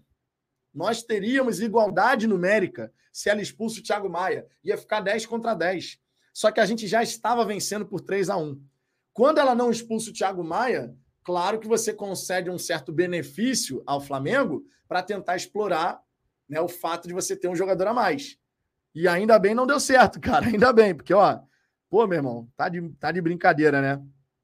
Tá de brincadeira. Ronaldo Vinegro, ela deu 11 por erro. Fala mesmo que ficou enrolando no VAR em um lance. Fa... Foi ela mesma que foi enrolando, é. Mas assim, aí é uma questão de compensação, né? Você compensa, ah, ficou parado tanto, tantos minutos no VAR, então eu tô compensando, porque mesmo que ela tenha enrolado, ficou parado o jogo. Então não é. Eu não quero nem ser ajudado, nem ser prejudicado, entendeu? Acho que tem que ser o justo é o justo. Se for assim, ninguém reclama. O problema é quando você vê uma decisão esdrúxula como essa, uma decisão tosca como essa de não expulsar o cara do Flamengo, quando ele dá uma bicuda. Ah, sem querer, não teve intenção. Dane-se, irmão. Na regra do futebol tá escrito que ah, você pode dar cotovelada no cara. Se for sem querer, tá valendo. Porra, isso não existe, né? Uma bicuda na canela de alguém também não é. Ah, não, mas não teve intenção. Porra, pelo amor de Deus, né? Aí não tem nada a ver. O Rafael Vitor, eu quase infartei depois do segundo gol, querendo o fim do jogo. Pô, meu irmão, quando os caras fizeram o segundo gol ali mais pro fim do segundo tempo, você fica naquela, né? Cara, faltam oito minutos ainda, né? Na verdade, faltava até mais, né? Porque o Flamengo fez antes dos 45. Então faltava ainda. Subiu a placa de acréscimos 11 minutos, sai o gol. Aí você assim, cacete, meu tem jogo pra caramba ainda. Mas que bom, deu tudo certo, meu irmão. Deu tudo certo, minha Nossa Senhora. Douglas Barros, aqui, nosso glorioso Douglas. Só quero dizer uma coisa: Flamengo tem seis jogadores extra classe. De resto, o elenco é desnivelado. Que continue assim e caiam essa semana na Libertadores da América. Eu não acho que o Flamengo vai cair na Libertadores da América, não. Acho que eles vão classificar. É o resultado mais possível de, de acontecer. E eu concordo com você que tem muito jogador ali que está no Flamengo, que assim, são bons jogadores? São, mas não é uma coisa extraordinária. É um jogador de bom nível. Bom nível. Jogador de bom nível o Botafogo tem. Certo? E tem um jogador que é diferente também. Na verdade, ó, o Tiquinho tá subindo essa prateleira, tá? O Tiquinho está subindo essa prateleira. Vocês lembram que eu falei aqui o seguinte: qual é o jogador diferente no Botafogo? Eu tinha falado aqui, o Eduardo. O Eduardo é o jogador diferente no Botafogo. Mas o Tiquinho está subindo essa prateleira, tá? Isso aí é inegável. E o PR já está nessa prateleira também lá em cima, tá? Então, assim, hoje, hoje, hoje, se a gente fosse falar jogadores diferentes, qualidade diferente no Botafogo, PR, Chiquinho, Eduardo. Esses três eu coloco numa prateleira acima. Querendo entrar nessa prateleira, Adrielson, querendo entrar nessa prateleira. Acho que são quatro jogadores pilares da equipe, tá? E o Cuesta também tem uma qualidade diferente, embora ontem tenha errado, mas o Cuesta ele também tem uma qualidade diferente. Então a gente pode falar do Cuesta, do Adrielson, do Eduardo, do Tiquinho e do Perry. É uma espinha dorsal, irmão. É uma espinha dorsal. Vocês estão percebendo? Perceberam as posições? Dupla de zaga, goleiro. Esse trio aqui. Perry, Cuesta, Adrielson. Lá na frente, Tiquinho Eduardo. Coisa tá começando a ficar bonita, hein? E o nível dos caras está aumentando. O nível de atuação dos caras está aumentando. A coisa está ficando bonita. E a gente ainda tem outros bons jogadores né, que vão agregando. O Alex aqui, o Marçal corre por fora. Né? O Marçal, na minha opinião, ele não está nessa prateleira junto do Tiquinho, do PR e do Eduardo, não. Nesse, e do Coelho. Assim, eu estou colocando esses cinco aqui como destacados. O Marçal, na minha opinião, ele pode chegar efetivamente a entrar nesse grupo. Porque a gente sabe que tem capacidade para isso. Mas como ele ficou um tempo afastado, ele acaba tendo um nível abaixo nesse momento, né? Mas assim, a gente vai vendo o nível da galera subir, cara. O nível de atuação dos jogadores está melhorando. É, Adilson Nogueira em clássicos não é co coerente colocar árbitro mulher. Ah, cara, eu de verdade, se a pessoa for competente, ela pita qualquer coisa. Eu não acho que a arbitragem da Edna tenha sido um desastre. Não acho, de verdade. A Edna teve alguns momentos em que ela deu um vacilo, conforme qualquer homem arbitrando faria. Cara, a gente já cansou de ver árbitro, homem fazendo cagada atrás de cagada em clássico. A Edna, se não tivesse deixado de expulsar o Thiago Maia, eu ia falar que ela fez uma arbitragem muito honesta. Honesta no sentido de uma atuação de média para boa da árbitra. Só que ela deixa de expulsar o Thiago Maia, que era uma expulsão clara, irmão. Não tem nem discussão em relação a isso. Então, assim, eu de verdade não levo para esse lado, não. Sinceramente, não levo para esse lado. Ela deveria ter expulsado o Thiago Maia. Se tivesse tido essa atitude, a nota dela, na minha, na minha opinião, seria uma nota boa até. Seria até uma nota boa, sinceramente. É, deixa eu ver aqui. Alex Tavares, no intervalo, ela ouviu reclamação do pênalti e voltou diferente. Bom, aí é uma coisa que pode acontecer, o árbitro acabar sendo influenciado pela reclamação do time da casa. Quando eu falo. Peraí, né? Quando eu falo time da casa, aí a gente tem que botar aspas, né? Time da casa. Se é que você me entende, né? Se é que você me entende, né? O Geraldo Oliveira, ela. A Edna é honesta, não tenho dúvida disso. Não, quando eu digo aqui arbitragem honesta, não entendo que eu esteja falando de honestidade em termos de ah, ela está querendo roubar o Botafogo. Não, estou falando honesta, no sentido de uma arbitragem razoável, de um bom nível ali. Se tivesse expulsado o Thiago Maia, não ter expulsado o Thiago Maia brigando com a imagem, foi um erro bizonho.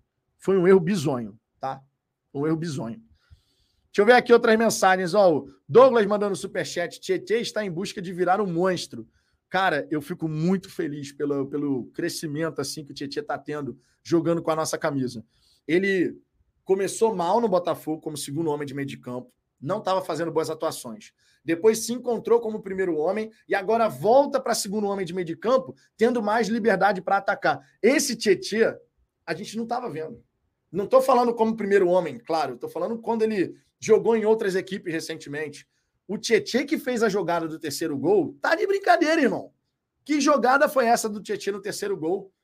Assumiu a responsa, recebeu a bola, partiu para dentro, levantou a pelota, chegou no limite da linha de fundo. Tiquinho Soares caixa. Porra, que jogadaça do Tietê, cara. Tá de brincadeira.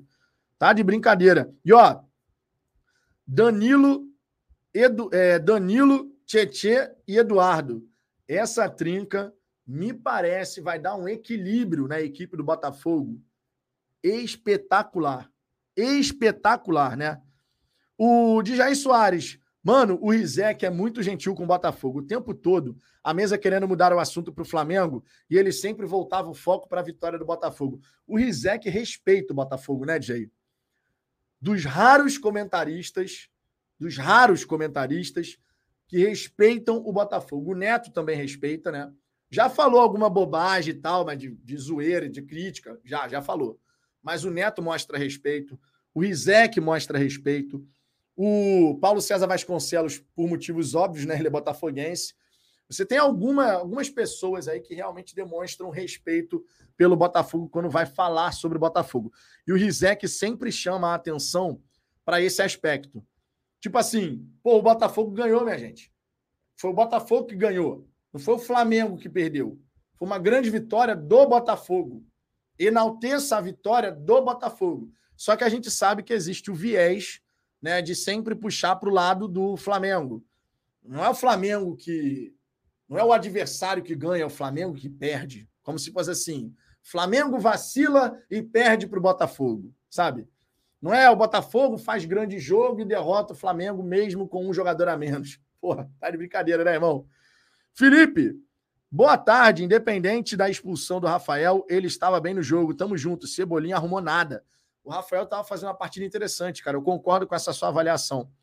Henrique de Original, o Botafogo, o nosso Botafogo tem experiências terríveis com arbitragens femininas. Lembra daquela bandeirinha? A Ana Paula? Ali, meu irmão, ali foi surreal. aquele ano de 2007. Eu estava no Maracanã, naqueles dois impedimentos ridículos que ela deu, né?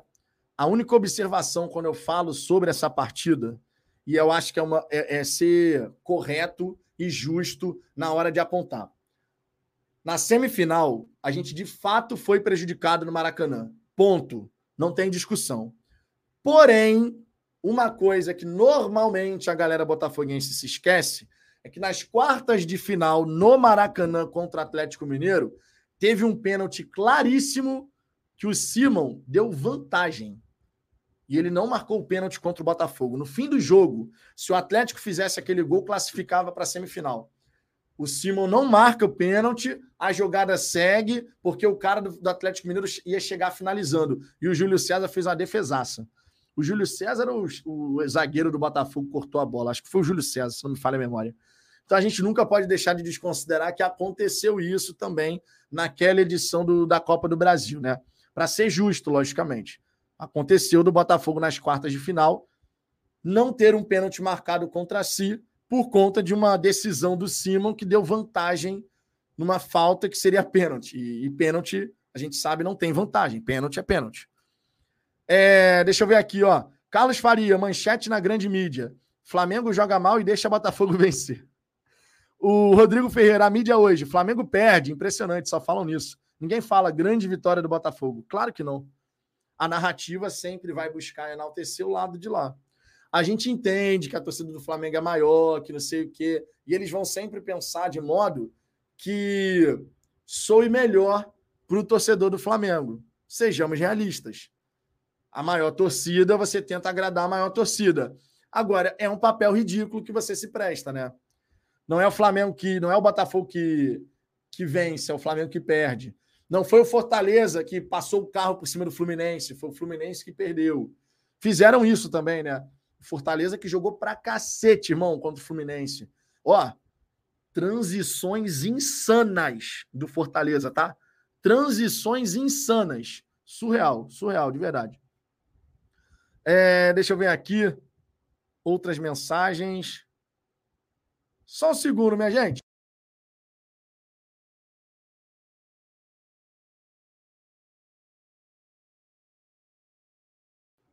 Tava tentando falar com a Digníssima, tô sem meu celular aqui.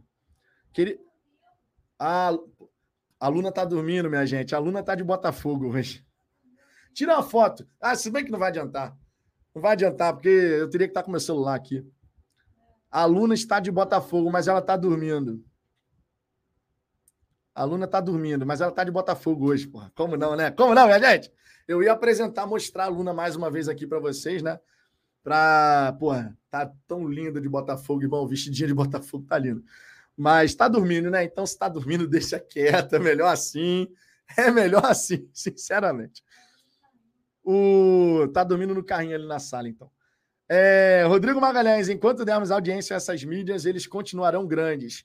Ah, provavelmente a mídia tradicional sempre vai ter um peso bem, bem maior assim do que as alternativas e tal, mas cada vez mais você vê os torcedores migrando para acompanhar o seu time do coração através de canais, por exemplo, no caso do Botafogo, como Fala Fogão, o Brown, o TF, o Gigante Glorioso, setor visitante, Fabiano Bandeira, Matheus Medeiros, Estrela Solitária, Orgulho Alvinegro, Terapia Alvinegra, Almanac Botafoguense, enfim, tantos outros. Eu vou acabar esquecendo uma galera aí, mas tem vários. Aline Bordalo, né, com Botafogo nela, enfim, tem um monte de gente aí, cara.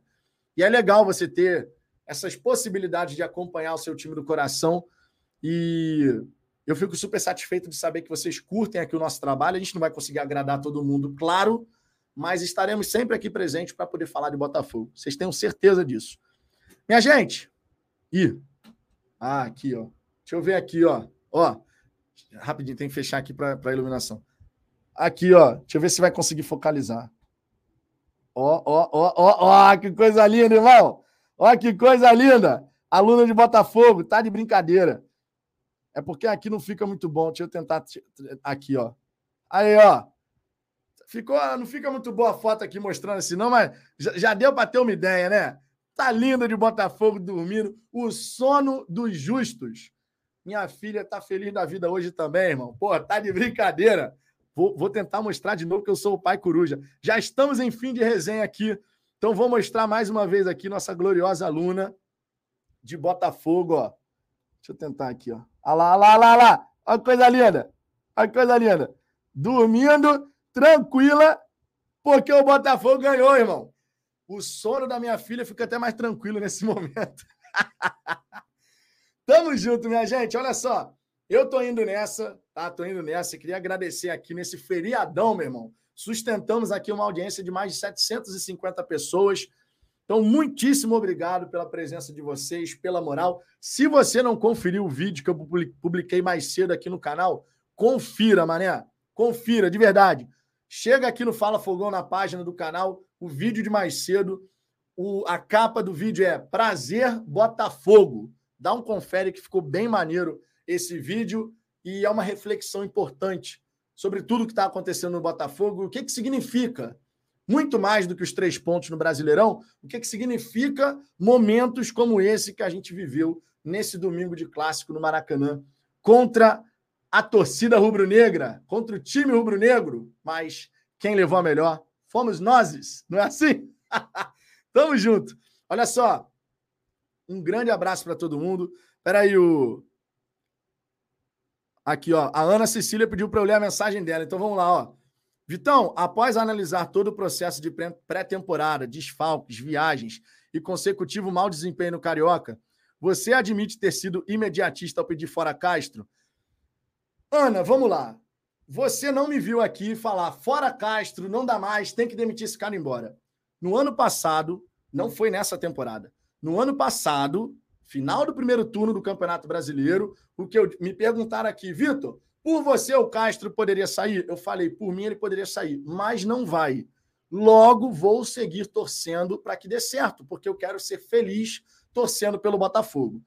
Vocês não me viram fazer campanha para a saída do Luiz Castro. Sempre falei aqui, vou torcer para dar certo. Vou torcer para dar certo porque ele vai seguir. Ele não vai ser demitido. Ele só vai ser demitido numa circunstância muito específica que eu não quero que aconteça. Que seria o Botafogo, por exemplo, estar brigando contra o rebaixamento. Eu não quero que isso aconteça.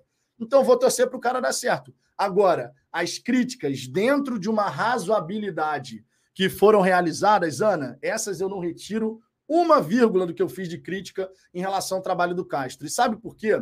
Porque o Luiz Castro e sua comissão técnica, como os próprios jogadores, como a própria diretoria, podem mais. A gente cobra de quem a gente sabe que pode dar mais, que pode entregar mais. Não é normal a gente ver o Botafogo quase rodar na Copa do Brasil para o Sergipe, conforme foi, com uma exibição bizonha, onde o Sergipe foi muito melhor do que a gente. Não é normal, não é razoável você considerar isso normal. Não é razoável a gente olhar as exibições que o Botafogo teve, caindo antes da semifinal do Campeonato Carioca, e depois, inclusive, entrando em campo contra a Portuguesa na Taça Guanabara, último jogo, com três zagueiros e todo descacetado time. Não é normal.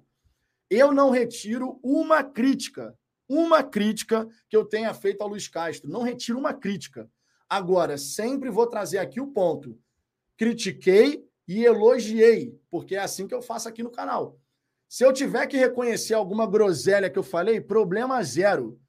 Quero mais é queimar minha língua, minha gente. Você acha que eu quero ficar aqui toda hora reclamando de treinador, que, pô, tá difícil, a gente não consegue evoluir? É claro que não, pô.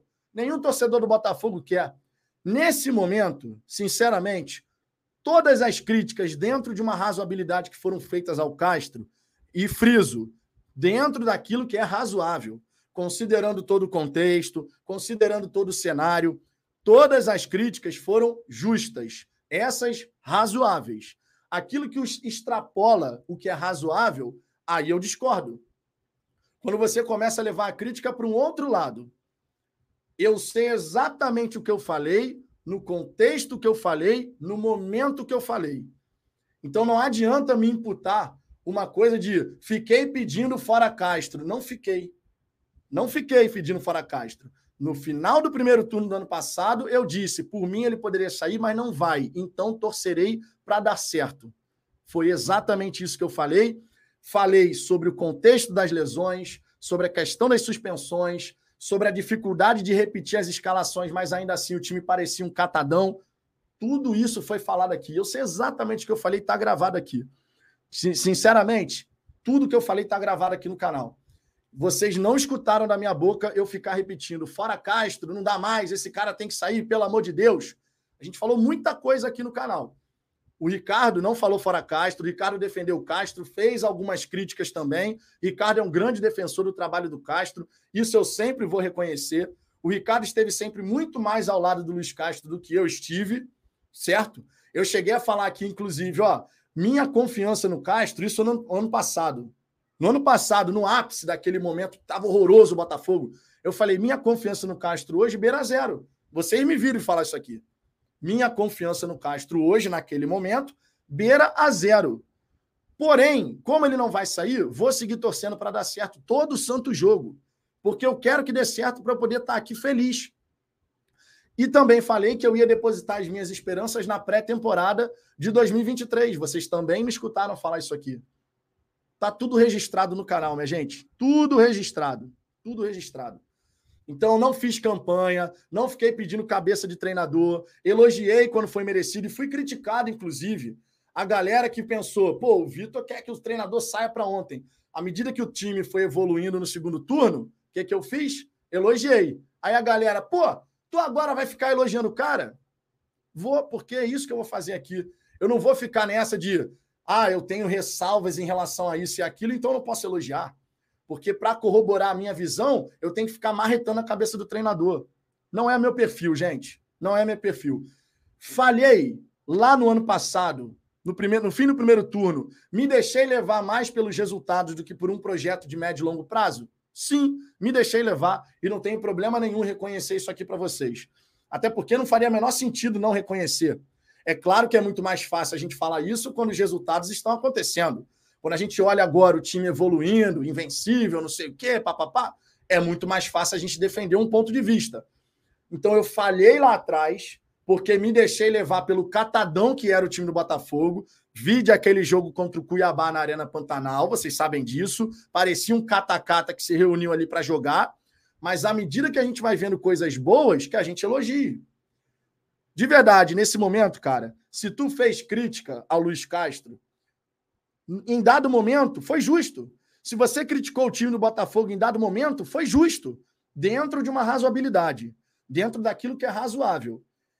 Se você depois elogiou, foi merecido, então. E é assim, cara. O time agora está numa sequência sem perder. Maravilha. E o que, que a gente está falando aqui de antemão? Quando a derrota vier, que a gente tenha calma. Porque as derrotas acontecem no esporte. A gente não vai ganhar eternamente. Quem dera, seria lindo. Mas a gente sabe que, eventualmente, uma derrota vai acontecer. E a gente vai ter que saber lidar com esse momento. Porque também faz parte desse crescimento. Também faz parte a gente aprender com essas situações. Esse time do Botafogo pode mais. Então, as críticas que foram feitas no passado é porque o torcedor enxerga que a gente pode mais. E eu estou batendo nessa tecla aqui do Botafogo pode mais pelo seguinte: nós não precisamos nos contentar com pouco.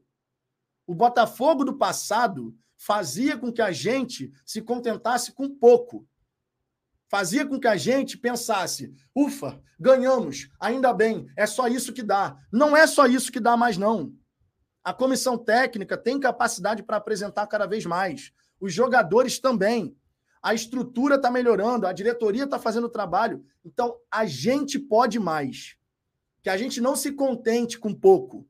Porque os times que chegam lá em cima, no topo, é de alta exigência. Esse Botafogo pode mais. Beleza, minha gente? Tô indo nessa, tá? Sempre vou responder qualquer demanda que vocês apresentarem aqui sei precisamente aquilo que disse, o contexto que disse, o momento que disse. E repito, tá tudo gravado aqui no canal. Jamais vou negar algo que eu tenha dito. Agora, aquilo que eu não disse, não vão colocar palavras na minha boca, beleza? Não estou dizendo que a Ana fez isso, mas é só para esclarecer. Tá bom? Um ótimo fim de semana para todos vocês. Um grande abraço, beijo no coração de todos e fui!